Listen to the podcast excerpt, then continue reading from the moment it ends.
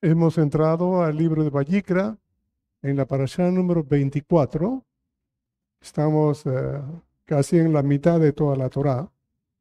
Esta parte del, libro de Vallicra, titulada Vallicra y llamó, ah, encierran varios sacrificios donde hay animales, plantas, cereales diferente cada uno especificado y para qué. Cuando uno lee este libro, superficialmente parece un libro sangriento, cruel, que crea cierto tipo de anticuerpos para muchos que no conocen la escritura. Sin embargo, como decíamos al principio de este ciclo, en estos capítulos se ve la gracia de Dios dentro de la ley. Es algo como que uno tiene que cambiar de mentalidad y no usar a priorísticamente una mente humana, racional. Hay que usarla, pero guiado por el Espíritu de Dios. Esta, estos primeros capítulos encierran tantas cosas que a nuestros ojos quedarían Casi incomprensible. Cuando Hashem mandó a los hijos de Israel a hacer sacrificio de animales, en primera instancia quiso despertarle la conciencia de pecado de la naturaleza humana de su pueblo y a la vez que también sean conscientes de la santidad, del amor, de la justicia y de la misericordia de Dios. No podemos ver acá a un Dios cruel en nada que haga pensar a uno que es grotesco. Al contrario, esto es un reflejo de cómo es la gracia de Dios, cómo es tan severa su santidad contra todo tipo de pecado. Muchas personas en este tiempo conceptúan que Dios es un Dios de amor, que Dios es bueno, que Dios es amor, que Él es el que perdona, que no hace nada malo, que Él ya no juzga ni castiga, porque al venir el Mesías, ahora Él ha demostrado su amor y su perdón. Es verdad y es mentira. Es verdad que eso es una parte de todo lo que refleja, pero es mentira porque engaña a la gente a pensar que porque Dios es amor, él no va a conceptuar para nada el pecado. Uno puede vivir como quiera y como Dios es amor, así que le va a perdonar todo. Pero no es así. Lo que está registrado acá en la Biblia es algo que ha quedado para siempre. Algo que me hizo pensar, entre las cosas que leí, es que Dios no tiene memoria del pasado. ¿Sabía usted eso? Porque si acaso tuviera memoria del pasado, tendría que contarse la edad de Dios. Pero como Dios no tiene memoria del pasado, porque Él es eterno, al ser eterno, mira todo, el pasado, el presente y el futuro en un instante. Para Él no hay tiempo que pasó hace muchísimos años y que Él se acuerda. Pero incluso en este capítulo de la Haptara de Isaías dice, trae a mí, a tu memoria, todas las cosas antiguas. A ver, Dios es eterno. Y los sacrificios que Él ha hecho deja un mensaje muy claro, que eso exige Dios porque su santidad lo demanda. Dios no puede pasar el pecado por alto. Él no puede, porque le es imposible a Él como Dios hacer algo que es contra su naturaleza. Las diversas clases de sacrificio llevaban como objetivo depender de Dios y sus mandatos para poder recibir bendición de Dios. Ahora, Israel había sido rescatado de la esclavitud de Egipto Ahora en el monte Sinaí habían hecho un pacto con Dios y acababan de recibir sus leyes en tablas de piedra y en un rollo de cuero. Habían separado de entre todas las tribus a los levitas para encargarse de todo el ministerio del tabernáculo. Y de la familia de Aarón y sus descendientes se encargarían todo el sacerdocio. En los primeros cinco capítulos de este libro nos hablan de cómo harían los sacrificios, cuántos eran, y todos ellos tenían que hacerlo, y cada uno de acuerdo a las leyes que Hashem había mandado. Cuando llegaron a la tierra prometida y construyeron el templo, por un momento experimentaron la emoción de servir a Dios seriamente. Luego, al pasar los años, el servicio se convirtió en una actividad ritual y religiosa, carente de vida auténtica, y se olvidaron de Dios y sus leyes, y abandonaron a Dios de sus vidas y cayeron en lo que es lo más normal, en la idolatría. Haber dejado a Dios sus leyes es caer en la más profunda ignorancia y en una rebelión del corazón.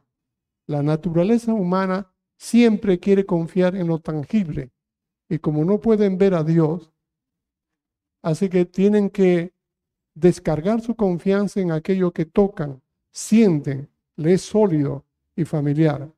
Y por eso caen la mayoría en la idolatría. Dios envió juicios para que se arrepientan y como no lo hicieron, fueron llevados al cautiverio. Israel fue invadido por los asirios y ellos fueron llevados a lugares inhóspitos. Y Judá fue invadido por los babilónicos. El profeta Jeremías, en el capítulo 43 del libro de Isaías, el versículo 21 dice, ah, aún los siguientes versículos nos describe brevemente la actitud de Dios con Israel. Y estando en cautiverio, Hashem les recuerda todo lo que el pueblo ha hecho contra Dios y lo que Dios ha hecho con su pueblo y en esa condición le da promesas de restauración. Aquí se encierran muchas enseñanzas prácticas, proféticas y celestiales. No debemos ser tan simples de tomarlo en cuenta, porque caeríamos también en la misma actitud que cayeron los hijos de Israel más tarde. En el capítulo 43 del libro de Isaías, el versículo 21 dice, este pueblo he creado para mí, mis alabanzas publicará. Es increíble para mí como una conjunción copulativa gramaticalmente hablando.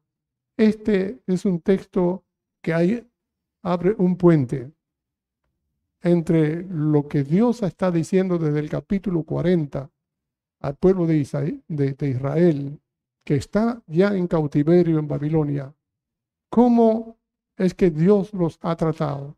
¿Por qué están allí? ¿Cómo Dios ha tenido misericordia siempre, constantemente? Por esa razón es que el pueblo de Israel se ha vuelto engreído, ha pensado en su hegemonía de tener las cosas dispuestas de Dios a uno para actuar sin conciencia de Dios. Mire, no es que ellos no creían en Dios, no es que ellos dejaron de creer en Dios y en su palabra. El punto es que se cargaron de él de soberbia, de saber que son pueblo escogido de Dios, de ver cómo Dios los ha guardado, los ha bendecido, y ellos se atribuyeron la idea de que Dios siempre va a hacer eso como si fuera el guardián como si fuera el protector, como si fuera aquel mucamo que siempre está para servir. Pero dejaron de tener conciencia, escuchen bien, dejaron de tener conciencia que Dios es santo. Uno puede definir Dios es santo, pero uno no tiene conciencia de lo que es santidad. Uno puede decir Dios es justo y uno puede hacer lo que le da la gana. Y esto es en base a dos dominios. El dominio de Dios allá en el cielo el dominio nuestro aquí en la tierra. Donde Dios no ingiere en nuestra vida íntima. Si sirve Dios, servirá para algo bueno. Si me va a ayudar en esto, amén, yo dependo de Él. Pero si no me da lo que yo pido y hace lo que yo quiero y provee lo que yo necesito, entonces otra cosa que me brinda esa posibilidad, ahí yo recurro. Esta fue una idea muy antigua en todos los seres humanos y no dejó de ser también de Israel. Sin embargo, Dios no amó a Israel porque Israel fuera bueno, porque fuera un país fiel, obediente, no. Al contrario, un pueblo muy rebelde, muy desobediente, incrédulo, infiel.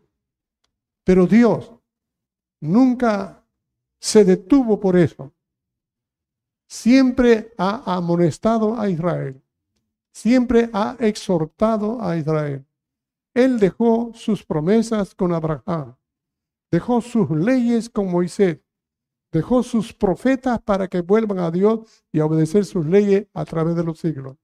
Como en ninguno de estos casos luego Israel haya obedecido, se endurecieron. Y aunque Dios les advertía los juicios, porque Dios, aunque nos ama, no pasa por alto el pecado. Aunque Dios es bueno, no pasa por alto su justicia y aplica sanción. La manera como lo hace sorprende y es justo. Su misericordia es latente en todo. Mire, cuando uno miren son los primeros capítulos de Vallicra, va a encontrar holocausto para el becerro, sino con el cordero, con la cabra, con las aves. Si hay ofrenda, viene a ser en el altar con menestra, en el horno con panes con aceite, en sartén con panes untados con aceite, partidas en pedazos, o si no, también en cazuela. Y todas estas tienen que ver una actitud de sacrificio. Pero luego vienen sacrificios de animales como sacrificios de paz. Esto es como un tipo de gratitud a Dios por habernos perdonado, habernos bendecido, habernos dado cosas, sacrificios de paz, que pueden ser dados también en becerro, en cabra, en carnero, en oveja, en aves o en cereales. Pero también hay sacrificios de expiación por pecado, de jefe del pueblo, de personas, de sacerdotes, de muchas otras actividades que cualquiera puede cometer hay sacrificio. Cada uno de esos pecados tienen una especie de sentencia que tratar. ¿Por qué es que Dios manda matar animales? Porque el pecado trae muerte. Y para que el hombre no sea aniquilado y se, se quede como condenado a la condenación, es que Dios pone a un animal, a un animal limpio, un animal inocente, para que pueda expiar el pecado de un pecador. Vale la redundancia. Fíjense, Dios lo está protegiendo al pecador. Y para castigarlo en su lugar, pone a un animal de sacrificio. Tiene que derramar sangre porque la sangre hace redención de pecado. Y lo tiene que ver para que vea cómo el pecado demanda expiación, demanda derramamiento de sangre. Eso fue hace miles de años. Y algunos de nosotros pensamos que ya no es necesario. Hermano, el pecado es lo mismo, porque Dios es eterno y sigue siendo santo. El pecado sigue ofendiendo la santidad de Dios. Ahora ya no tenemos que traer ningún animal para sacrificio porque Dios proyectó todos esos sacrificios hasta la venida de su Hijo, el Cordero de Dios, que quita el pecado del mundo. Así que ya Dios no puso más animales, puso a su propio Hijo, su Hijo eterno. Con su muerte, Él resuelve el pecado pasado, presente y futuro. Ante los ojos de Dios que es eterno, del pasado, el presente y el futuro. El acto del sacrificio del Mesías es único, no se puede reemplazar por nada en el mundo entero. Ningún sacrificio que una persona pueda hacer para enmendar su pecado lo va a limpiar delante de Dios. Podrá acallar su conciencia culpable, pero no ante Dios. Solo puede ser limpio mediante la sangre derramada del Hijo de Dios por nosotros, quien limpia nuestros pecados y nuestras conciencias culpables para servir a un Dios vivo y verdadero. Con su muerte de estos animales, muestra cómo Dios tiene tolerancia con el hombre, paciencia con su pueblo, amor para con el pueblo, misericordia con ellos. Su justicia no pasa por alto nada.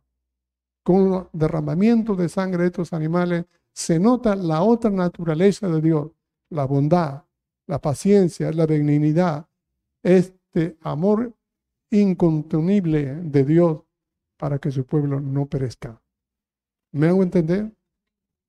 Por eso es que cuando uno lee en Vallicra o Levítico de la manera superficial no entiende nada. Y todo lo que hay en estos sacrificios son exigencias que Dios pide desde el cielo porque tienen que ver con una de un sacrificio eterno y celestial. Porque todo esto que se ve son sombras de los bienes venideros. Y cuando esto se ha pasado por alto, entonces no queda más que el cinismo, el corazón endurecido y la falta de conciencia de Dios. Eso pasó con el pueblo de Israel, pero eso pasa ahora con muchos que son del pueblo de Dios. Pueden creer en Dios, pueden tener conocimiento de Él, pero nuestra relación con Él, ¿cómo es? ¿Cuánto nosotros sabemos de Dios? ¿Aprendemos solamente lo que nos enseñan en cada para allá? ¿O estamos aprendiendo algo de su naturaleza? Miren, a veces pasan cosas en nuestra vida que escapa a nuestra comprensión. Y algunas veces preguntamos, ¿por qué esto hace Dios? Como pidiendo una explicación, ¿por qué? Y eso es muy común, muy humano. Pero esa no debe ser la pregunta. La pregunta es, ¿qué es lo que Dios quiere que aprendamos con esto? Más que lección, uno tiene que saber cómo es Dios. ¿Qué está queriendo decirnos de Él? No se me ocurre una ilustración para que una persona que esté interesado en alguien se haga conocer, se haga notar. Hay muchos métodos que surgen para que uno aprenda si esa persona está interesada en ti, vas a ver esto, esto, esto de ella. Ay, cuando hay estas cosas es porque está interesado en ti. De esto hay en abundancia. Pues puedo decir, hermano, las cosas que están pasando, de repente es que Dios permite que pasa porque Él quiere que lo conozcas. No tanto que sepas algo más, sino que lo conozcas a Él la manera que uno ve el reflejo de alguien que conoce a Dios es su fruto de vida. El fruto de vida va a reflejar cuánto tiene relación con Él. No es cuánto sabe de la Biblia o cuánto bien predica o conjetura las cosas.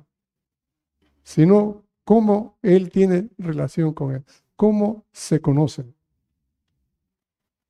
A veces hay personas que están aprendiendo todo, pero tienen el corazón tan duro o tan fuerte en su forma de, fe, de ser que no quiere que nadie lo cambie. Ay, yo quiero conocer a Dios, llora y dice todas las cosas, pero sigue su naturaleza igual. ¿Por qué? Porque puede hacer una catarsis constantemente con supuestas oraciones. Eso es muy común. Uno puede llorar, puede orar, puede descargarse, todo ello es una catarsis, humanamente hablando, entendible. Pero eso no es haber tenido un encuentro con el Señor.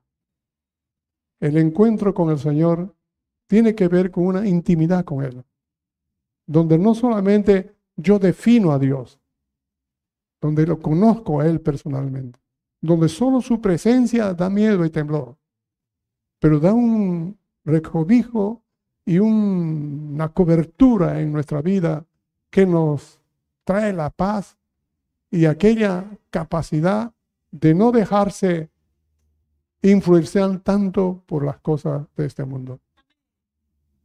Y su vida cambia, su naturaleza cambia, deja de hablar mucho para empezar a ser más consciente de lo que dice. Este pueblo he creado para mí, mis alabanzas publicaré. Dice Dios estas palabras después de haber descrito cómo es que Dios había tomado a Israel de los lugares más inhóspitos o escondidos, esclavos allí en Egipto. Y cómo Dios había de sacarlos también de Babilonia. Cómo a costa de unas naciones Dios liberó a Israel de Egipto. Y ahora que está en el cautiverio y Babilonia, Dios lo va a liberar. Pero también nos hace ver cómo Dios los ha elegido, los ha amado, los ha bendecido, les ha dado tantas cosas maravillosas, cómo Él los ha perdonado, cómo Él les promete hacer nuevas cosas, cómo Él puede haberlos llevado de lugares a otros tan largos, tan desbastados, pero cómo Él ha sustentado, provisto, guiado, protegido y llevado con éxito hacia la tierra prometida. Dice ahora que ellos están en Babilonia, yo voy a traer a ustedes ríos en el desierto y en la sequedad. Ustedes van a crecer como sauces al lado de esas riberas.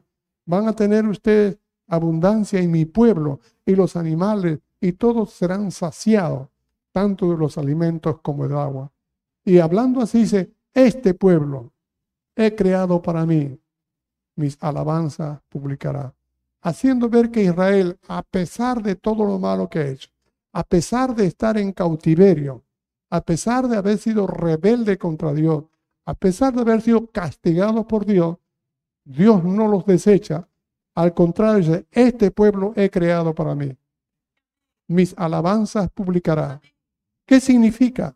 Significa tres cosas. Primero, este pueblo que había sido separado es una deshonra para Dios.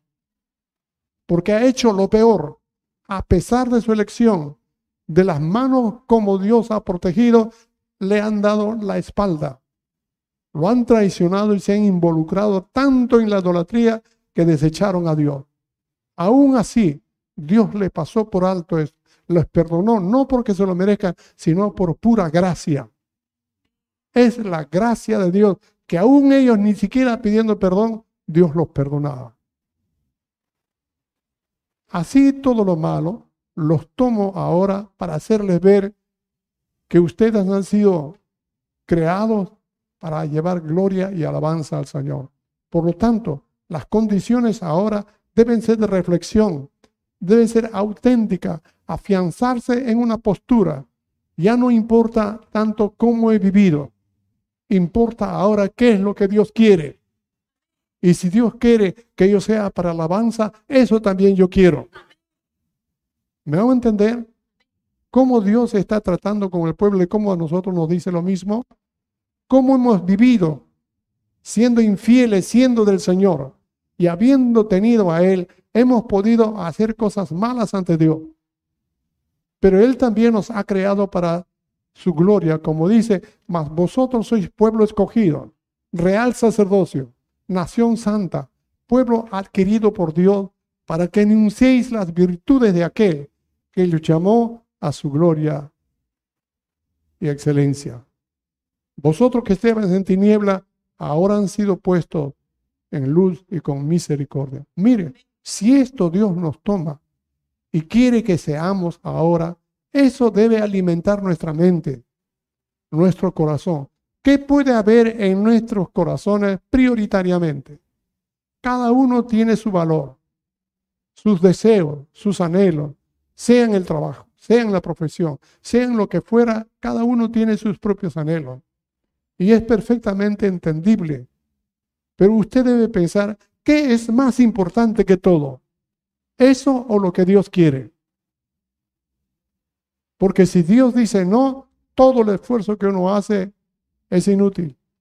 Pero cuando uno dice Dios, tú, primero, todo lo que uno hace es para Él.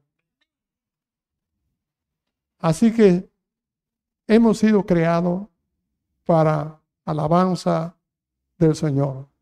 Y eso nos dice en el futuro que nosotros tenemos que aprender ahora a acostumbrarnos a dar pasos que son de disciplina, de ordenamiento, de fijar objetivos que nos ayuden a hacer lo bueno. Está escrito en el libro de Romanos, eh, Hebreos capítulo 12, verso 12, dice, haced sendas derechas para vuestros pies, para que lo cojo no se salga del camino. Pues somos nosotros lo que tenemos que hacer, no es Dios, como está escrito en el libro de Isaías 40 aparejar el camino, allanar el camino, quitar las piedras y hacer sendas derechas. Eso nos toca a nosotros. Para llevar gloria a Dios debemos practicar un ejercicio de disciplina en nuestras vidas. Algunos muy severamente, otros no. Depende de la capacidad, pero todos lo tenemos que hacer. Para que poco a poco podamos en nuestra vida frágil, fragmentada, necesitada y debilitada, podamos llevar gloria a Dios. Tal vez no seremos fuertes, no tendremos tantas capacidades energéticas, pero teniendo la actitud, Él nos ayuda a hacer una cosa, llevar gloria y alabanza al Señor. Dice en el versículo 22 del libro de Isaías, capítulo 43, que ese es el capítulo de la Hatara. Estoy en la Hatara. No me invocaste a mí, oh Jacob, sino que de mí te cansaste, oh Israel.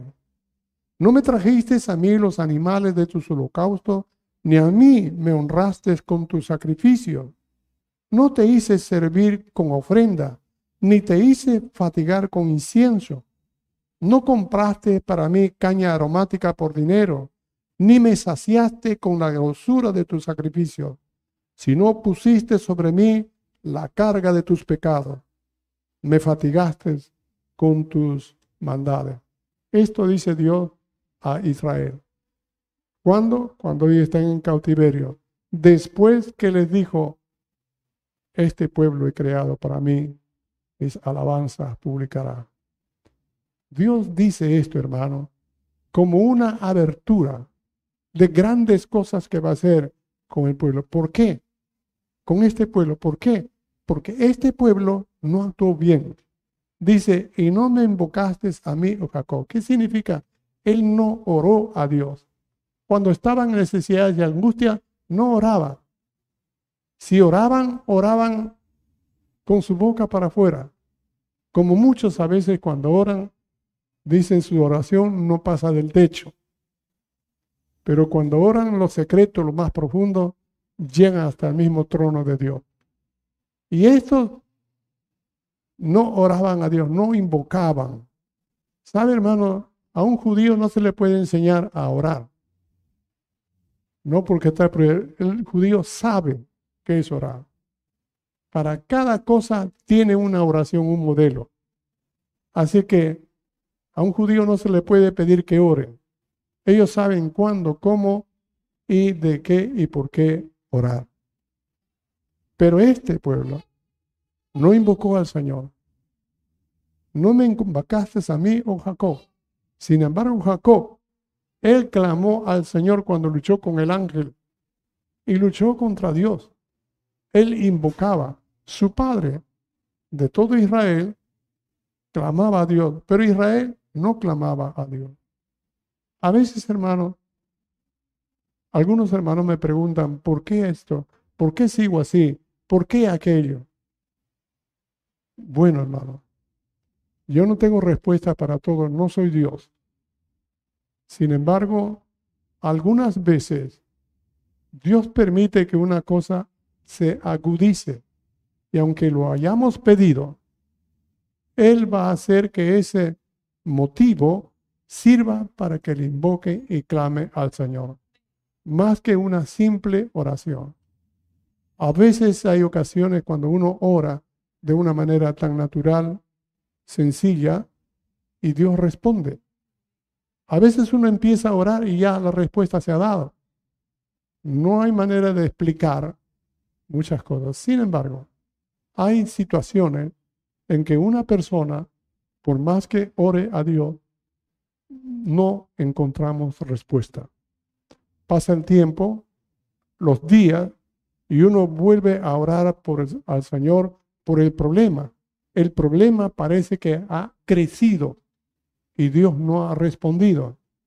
Y después de un tiempo no encuentra respuesta. Y luego pasa el tiempo y uno pide a los hermanos a orar juntos por su situación. Y todos oran y no hay respuesta.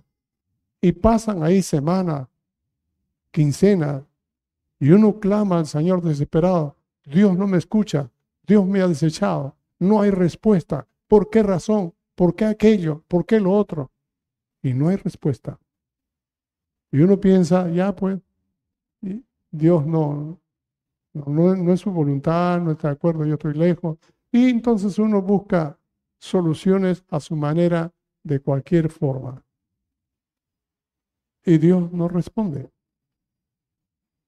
Y cuando ha pasado un tiempo y no hay más que hacer, Él ayuna, hace vigilia, pide ayuda en oración, clama al Señor y parece que no hay respuesta. Y después de meses, ¡pa! surge una respuesta, una ayuda. Y uno dice, ¿por qué? Hay casos en que Dios no responde de inmediato porque no es el momento para la respuesta, porque la situación que tiene la persona no es solo la situación. Está involucrado una serie de circunstancias que Dios sí ve y lo que va a pasarle a él va a servir para otra persona que ni siquiera tiene idea que esto que está pasando tiene que ver con esta persona y esta persona en un círculo varios es que va a recibir un efecto. Este no lo sabe, solo ora egoístamente para que Dios lo responda. Pero Dios sabe que tanto para este como para esto necesita un tiempo.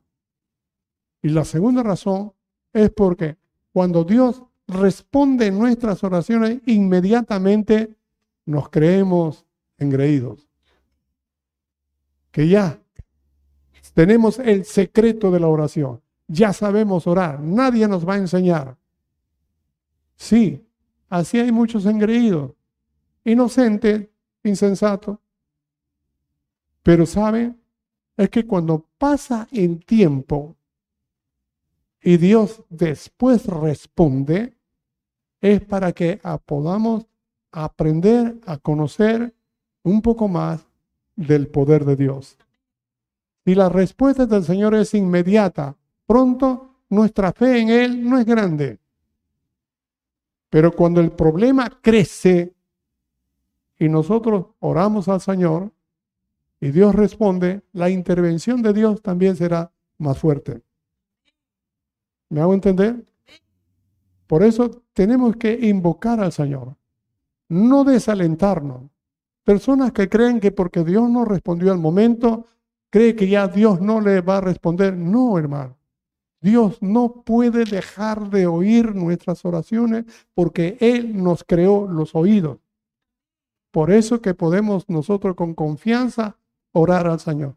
Que Él nos responda inmediato, eso es cosa de la gracia de Dios. Pero nuestra actitud es como dice el Señor, tú no me invocaste, oh Israel. Invocar al Señor involucra un corazón exacerbado a clamor al Señor, sino que de mí te cansaste, oh Israel. ¿Ustedes creen que es posible que alguien se pueda cansar de Dios? Sí, es muy posible. Y no del mundo, sino de los creyentes. ¿Qué le parece? Porque el creyente tiene doble naturaleza. Aquella que viene de Dios porque hemos nacido de nuevo y aquella naturaleza vieja que hemos heredado y nos acompaña. Cuando nosotros dependemos de Dios, aprendemos, aprendemos, aprendemos a confiar en el Señor. Hermano, aprender a confiar en el Señor es todo una escuela de disciplina. Cuando alguien emotivamente dice, ay, yo confío en el Señor, no se le puede creer. Confiar en el Señor es todo un aprendizaje donde involucra toda nuestra naturaleza, donde rompe nuestros principios más elementales de ritmo de vida, nuestras costumbres. Aprender a confiar en el Señor no es tan sencillo. Y cuando hemos aprendido a confiar en Él, es que nosotros podemos siempre invocar y acostumbrarnos a Dios. Pero cuando no nos alimentamos de Dios, nuestra vieja naturaleza se fortalece y actuamos siendo creyente igual que lo mundano, pensando y sintiendo lo mismo que antes, actuando y diciendo y hablando lo mismo que antes. Y ahora que tenemos al Señor y tenemos esta naturaleza, hacemos un sincretismo en nuestra manera de pensar. Pensamos como creyentes y pensamos como mundanos, juntamos una sola idea, ahora somos sabios. ¿Se da cuenta? ¿Y qué sucede con eso? Hay debacle. Porque hay caminos que al hombre le parece derecho, pero su fin es camino de muerte. Por lo tanto, cuando uno en su esfuerzo de juntar sus pensamientos más los pensamientos bíblicos hacen una mezcla, lo único que hace es hacer que el espíritu que mora en nosotros se entristezca, se debilite. Hay grupos de métodos de venta de multimedias o tienen que ver. Ustedes han escuchado las ventas de algunos productos y los mandan a prepararse en unos seminarios y hay seminarios que vienen con una mentalidad positiva y usan la Biblia. ¿Han eh, recordado, ha visto alguna vez su grupo? Sí, hermano. Y parecen pensamientos positivos muy buenos, pero esto es una mezcla de mundanalidad con textos bíblicos. Santificar lo mundano para empoderar el ego de esas personas que han ido preparándose, se han alejado de Dios. Han mezclado muchas cosas y no dependen de Dios. ¿Sabe? Y aún creyendo en el Señor, dice el texto, no me invocaste, sino que te cansaste de mí. Y cuando dice versículo 20, no me trajiste a mí los animales de tus holocaustos, ni me honraste con tu sacrificio, no te hice servir con ofrenda, ni te hice fatigar con incienso, no compraste para mí aroma especial, ni me saciaste con la grosura de tu sacrificio. Dios le está diciendo esto a Israel que está en cautiverio en Babilonia. Y estando en Babilonia ya no hay sacrificio que hacer. Y Dios dice, yo te traje acá. Y no, no tuviste nada, no me diste nada a mí. Así que no puede decir que yo quedé cansé con mis mandatos, con mis sacrificios. No, no puede decir esto. ¿Qué hiciste? Me cargaste con tu pecado. Y me hiciste y fatigaste con tus maldades. ¿Qué le parece? Versículo 24, 25. Yo, yo soy el que borro tus rebeliones por amor de mí mismo. Y no me acordaré de tus pecados. ¿Qué es esto, hermano? La gracia de Dios. No me acordaré más de tus pecados. Yo soy el que borro tus rebeliones por amor de mí mismo, no porque te ame, es más que eso, por amor de mí mismo. Él es fiel con sus palabras y si ama a alguien, lo ama de veras. Versículo 25, o oh, 26. Hazme recordar. Entremos a juicio juntamente. Habla tú para justificarte. Algunas veces, al conversar con algunas personas, cualquiera de ustedes pueden estar mencionando cualquier tipo, pero cuando alguien le menciona a uno un defecto, algo que podría conllevar, la persona da una explicación de su conducta. ¿Por qué hiciste? Ah, porque era así, porque lo otro que, o sea, siempre tiene la oportunidad de justificarse, nunca reconocer. El justificarse es muy propio del ser humano. Y el Señor le dice acá a Israel, justifícate, habla tú. Fíjate, hazme recordar. Ponte, justifícate antes de empezar el juicio.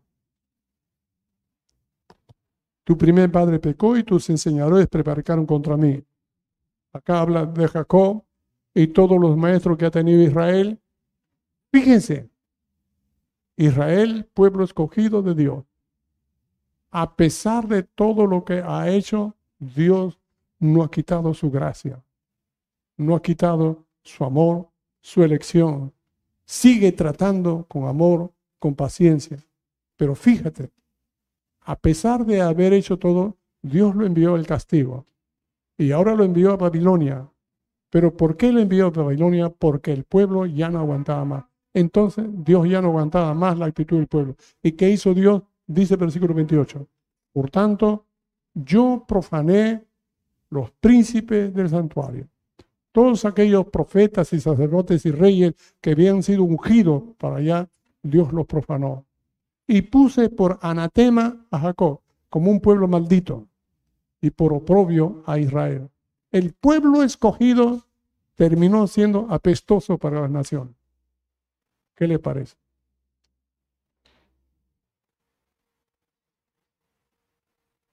Con temor digo, yo he visto esto en persona. ¿Cómo habiendo sido lo que Dios tomó, terminó de la peor condición? Dios lo llevó. Dios es celoso y Dios es bueno. Tenemos que tener cuidado de no jugarnos con Dios. No nos acostumbremos a las chacosas. No nos acostumbremos a lo que creemos que está bien. Dios no se juega. Dios es perfecto en sus palabras. Y yo he visto cómo han terminado, hermano.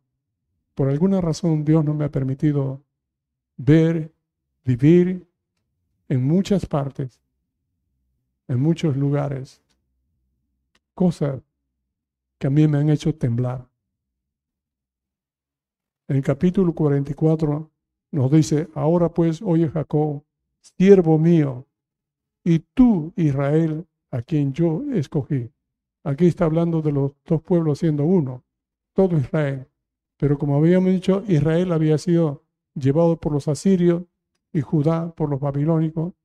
Aquí Dios en esta profecía dice, tanto tú Jacob como tú Israel, así ha dicho el Señor, hacedor tuyo, el que te formó desde el vientre, el cual te ayudará. No temas, siervo mío, Jacob, y tú, Jesurún, que es Israel, a quien yo escogí. Porque yo derramaré agua sobre el sequedal y ríos sobre la tierra árida. Mi espíritu derramaré sobre tu generación. Esta profecía, cómo me, me emociona, se me pone la piel de gallina porque esto Dios me lo dio hace como 30 años atrás. Era algo tan impresionante. Y dice, y mi bendición sobre tu renuevo, y brotarán entre hierba como sauce junto a las riberas de las aguas. Este dirá, mire, yo soy de Adonai. El otro se llamará del nombre de Jacob. Y otro escribirá con su mano a Adonai. Y él apellidará con el nombre de Israel. ¿Sabe? Esta es una profecía futura de lo que ha de suceder un tiempo en Israel. En todo lo que es el Negev, todo lo que corresponde en verdad a Israel en este tiempo, donde lo están ocupando limítrofe de naciones, todo ello va a ser solo de Israel, la tierra prometida. Y allí es donde vendrán de todos los rincones de la tierra, Dios va a recoger a todos los descendientes de Israel y a los judíos allí. Y dicen, hermanos, que estos van a abundar en la tierra que era desierta, árida, en medio de una vegetación enorme, grande y maravillosa.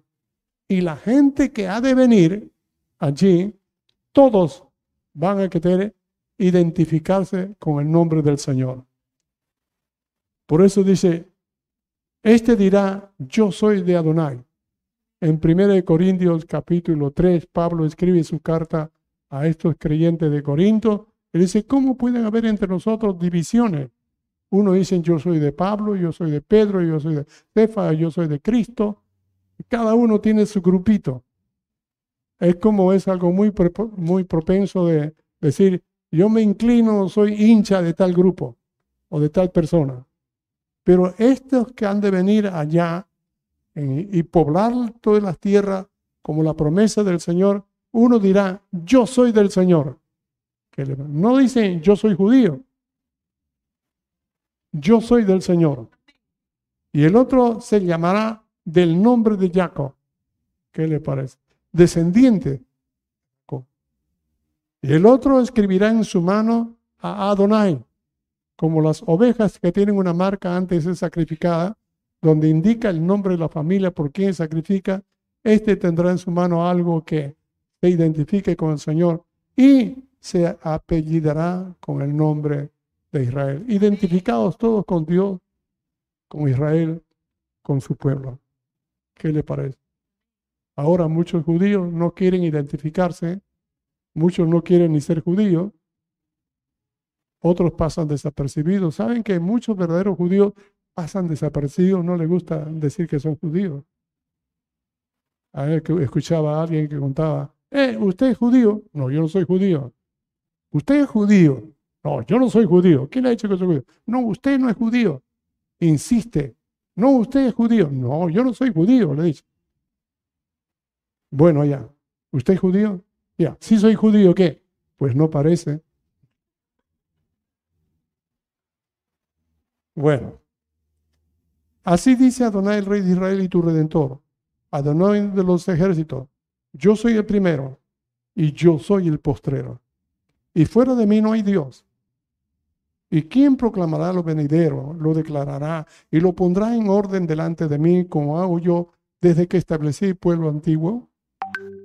Anúnciele lo que viene y lo que está por venir.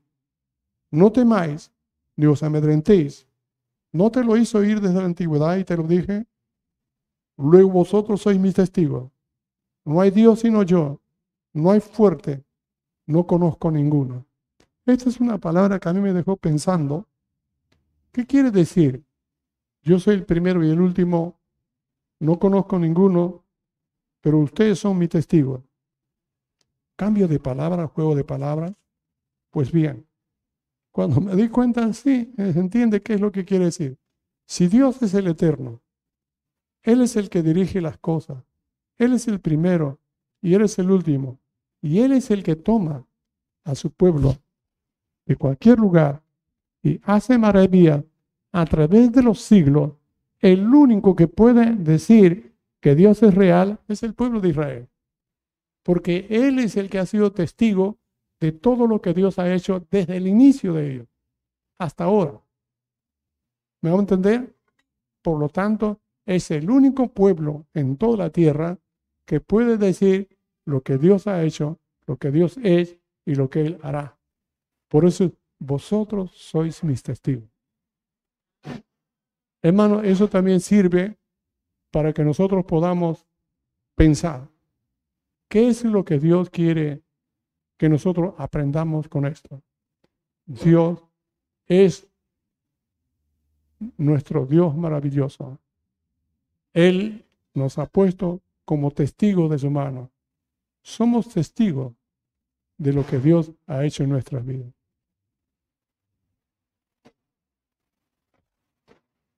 ¿Qué es lo que pasa?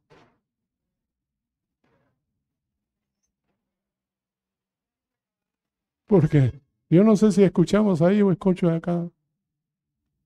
Bien, para ir terminando, esta jatará es mucho más de lo que tan simple estoy expresando acerca cómo Dios tomó todos los sacrificios para mostrarnos su naturaleza y la naturaleza humana para hacernos ver cuánto necesitamos de ello para depender de Dios.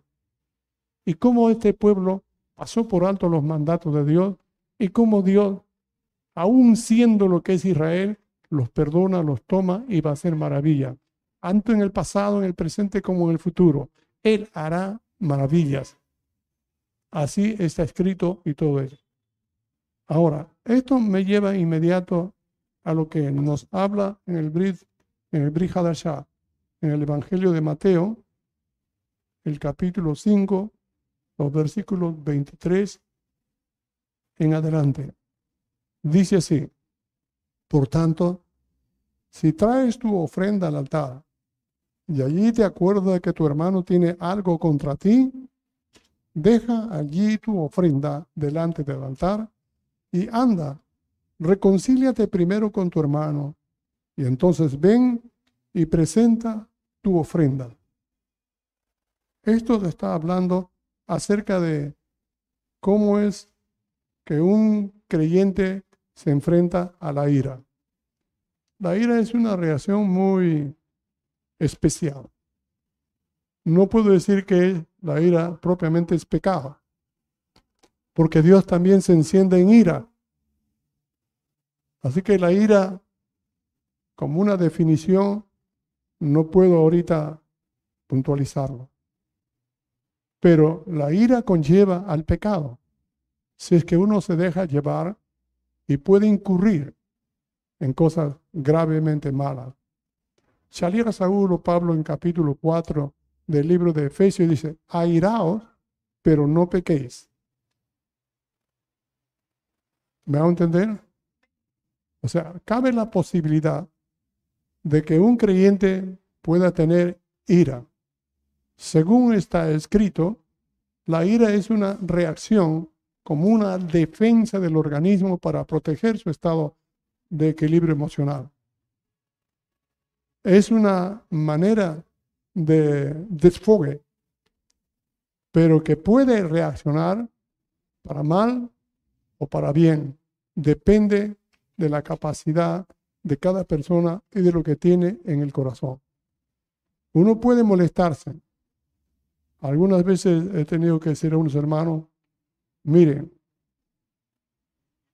es mejor que me vean molesto, porque puedo corregir y cambiar, pero que no me vean callado, porque si estoy callado es porque ha cortado con la persona y no hay más que hacer. Así que algunos han mirado y cuando yo corto las conversaciones con, con alguien ya las corté para siempre, o por lo menos un buen trecho. Pero a donde quiero llegar es cómo la ira puede conllevar a muchas personas o a cualquiera a situaciones muy negativas. Y en este caso, el Mesías habla a sus discípulos en lo que se le conoce como el sermón de la montaña acerca de Jesús y la ira. Oísteis que fue dicho a los antiguos, no matarás, y cualquiera que matare será culpable de juicio. Pero yo os digo que cualquiera que se enoje contra su hermano será culpable de juicio. Y cualquiera que diga necio a su hermano será culpable ante el concilio. Y cualquiera que le diga fatuo quedará expuesto al infierno de fuego.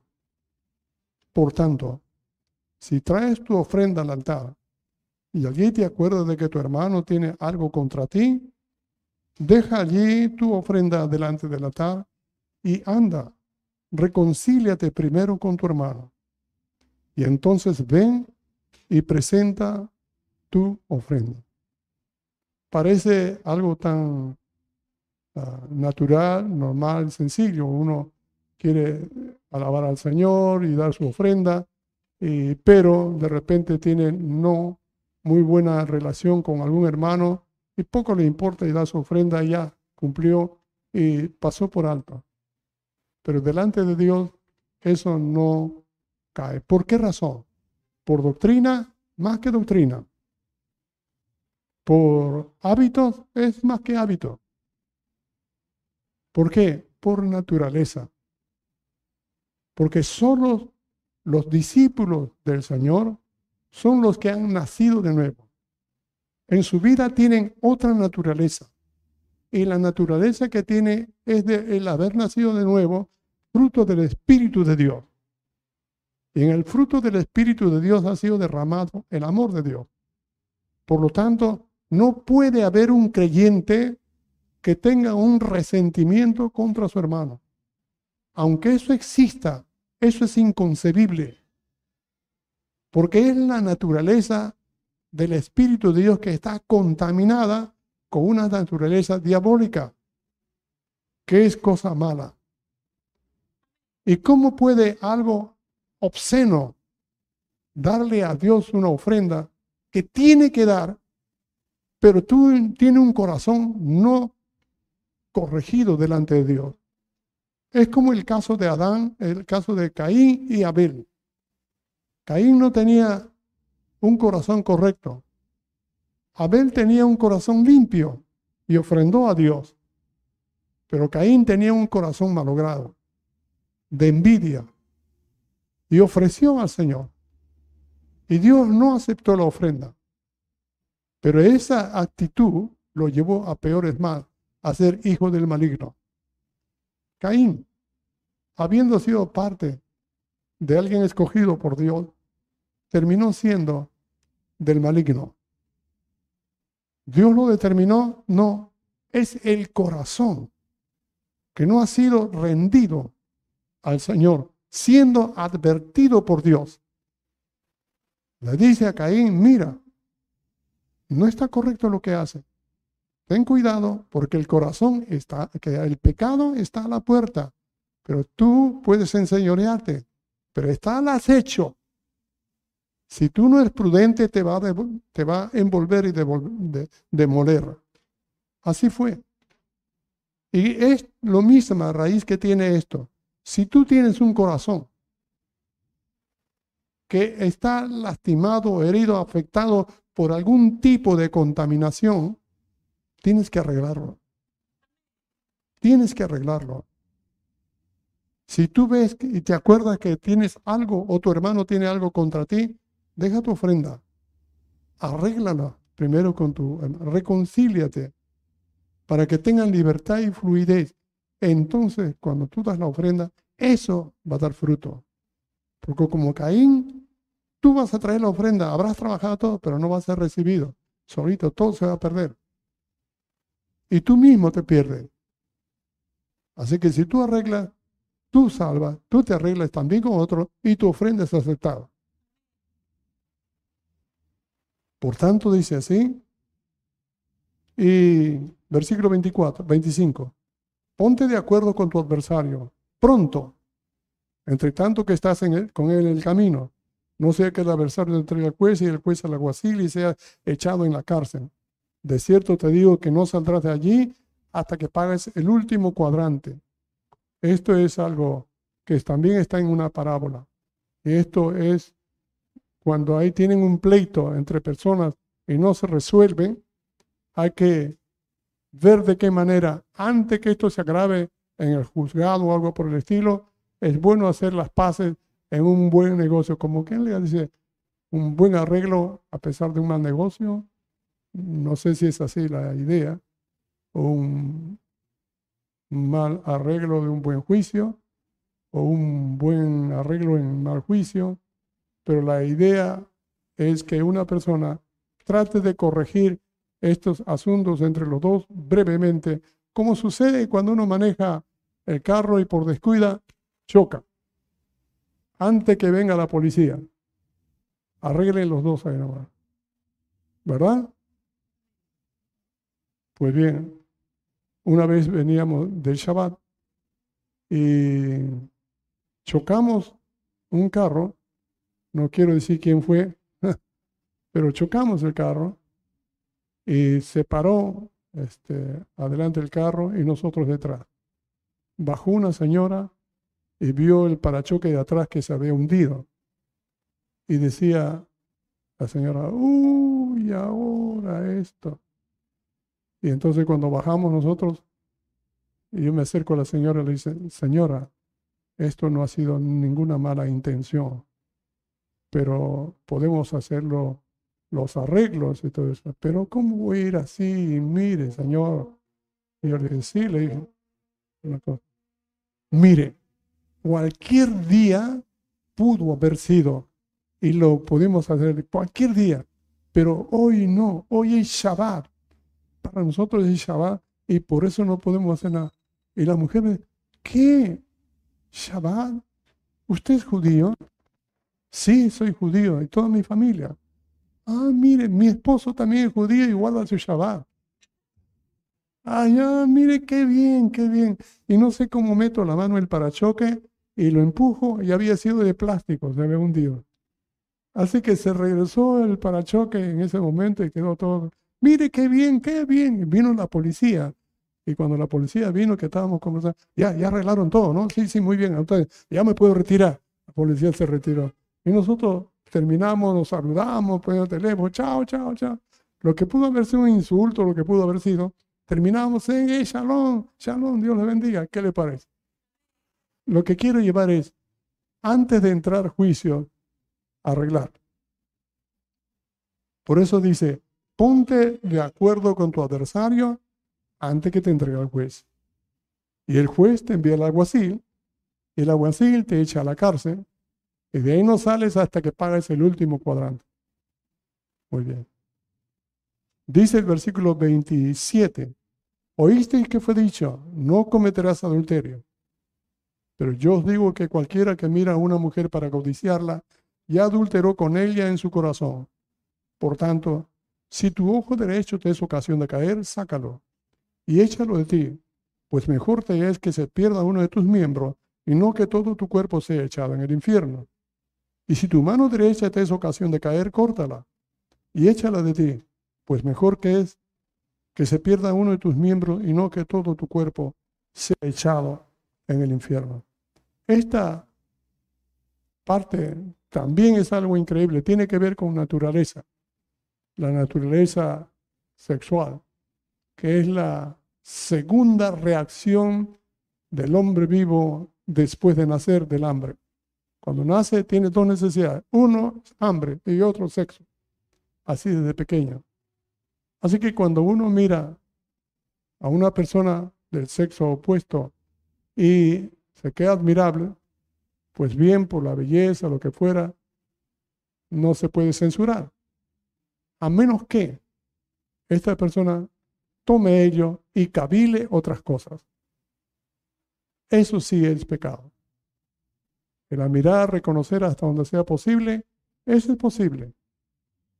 Pero que esto se convierta en un foco de atención, en las cuales las inclinaciones, las pasiones exacerbadas se van dirigiendo afuera de lo normal y fuera de lo que es la regla del matrimonio, Eso sí es pecado. Y Yeshua dijo, si tu ojo derecho te es ocasión de caer, quítatelo, porque mejor es que entre al cielo tuerto que todo tu cuerpo con todo se vaya al infierno. Esto, hermano, si eso fuera así, todos estaríamos ciegos. Y dice también, y si tu mano derecha te es ocasión de caer, entonces córtala y échala en el fuego, pues mejor es que te pierda uno de tus miembros y no que todo tu cuerpo sea echado en medio. No solamente quedaremos ciegos, sino inhabilitados, sin piernas, porque la mayoría es difícil controlar estas cosas. Y esto el Señor lo dice a sus discípulos. Por eso cualquiera persona que lee este texto no lo va a entender, no va a ser asimilado. ¿Por qué? Porque no es para él. Aunque no sea para él, esa es la sentencia. El que tiene adulterio cualquier otra cosa está condenado al infierno.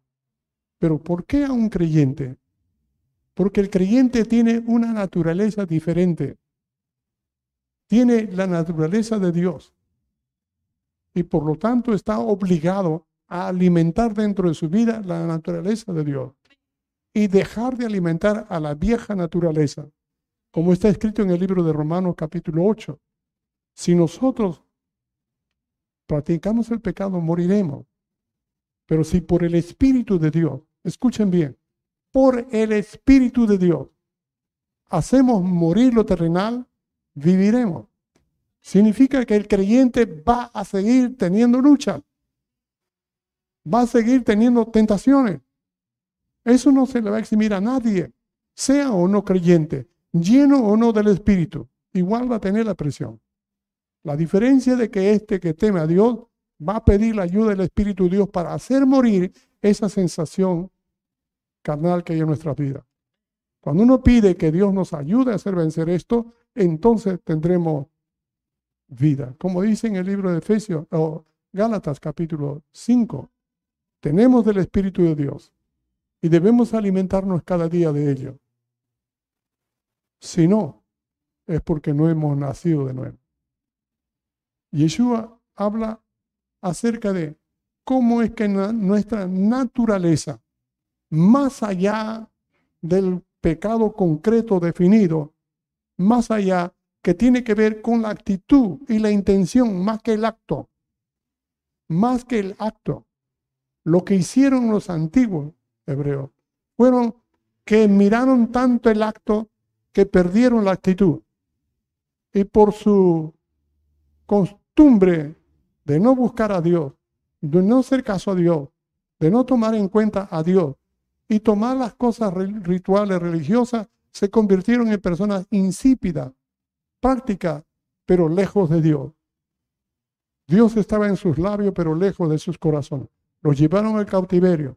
El cautiverio sirvió, ¿saben para qué? Para limpiarles el corazón de pura idolatría. Porque en capítulo 44, cuando ustedes ven de Isaías, fíjense la idolatría que cometía Israel.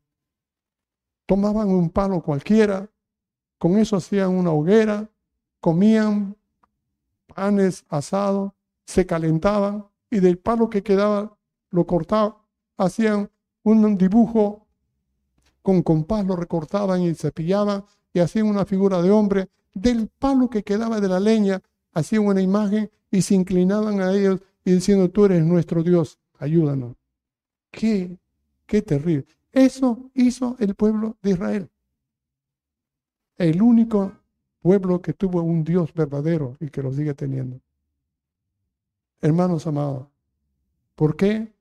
Porque el corazón es engañoso más que todas las cosas. Más que cualquier cosa, el corazón es engañoso y perverso. Nadie lo conoce, solamente Dios. Por eso que estos textos que están acá nos hablan del corazón, de la profundidad, de cómo debemos tener cuidado más que de los actos. Cuando dice corta del ojo, corta la pierna, no significa de que hay que hacerlo, significa mira la gravedad del pecado. Tan grave es que te puede ser inválido y lisiado para siempre. Pero aún así, si no conoces, no cuidas la actitud, va a ser peor las cosas. Porque imagínese se corta un ojo y el otro ojo, se quedó ciego y se corta un brazo, otro brazo, porque la tentación va a seguir latente siempre y cuando uno no controla sus pasiones intensamente, va a ser víctima de todas esas cosas. Me hago entender, pero si uno cuida a ello, tendrá que cuidar a todo su cuerpo, no tanto porque le corten un brazo, una pierna, un miembro, sino porque es grave lo que nos manda acá. Hermanos amados, la palabra del Señor nos insta a ser personas sabias. Dice la palabra en proverbio, inclina tu corazón a mis razones. Poner nuestros corazones a Dios, a la obediencia a la palabra, no a la emoción, sino a la obediencia a la palabra de Dios. Amén. Vamos ahora. Te damos gracias, Padre Eterno, por esta hora, por estos momentos. Bendito eres. Ayúdanos a hacer las cosas conforme a tu agrado y voluntad. Y bendice a cada uno de tus hijos. Te lo pedimos en el nombre de tu Hijo Yeshua HaMashiach. Amén. Un saludo a todos los hermanos que nos están viendo a través de las redes y que el Señor los bendiga grandemente. Oramos también por ustedes, esperando que Dios extienda de su gracia, de su amor y poder en toda necesidad donde requiera. Shalom,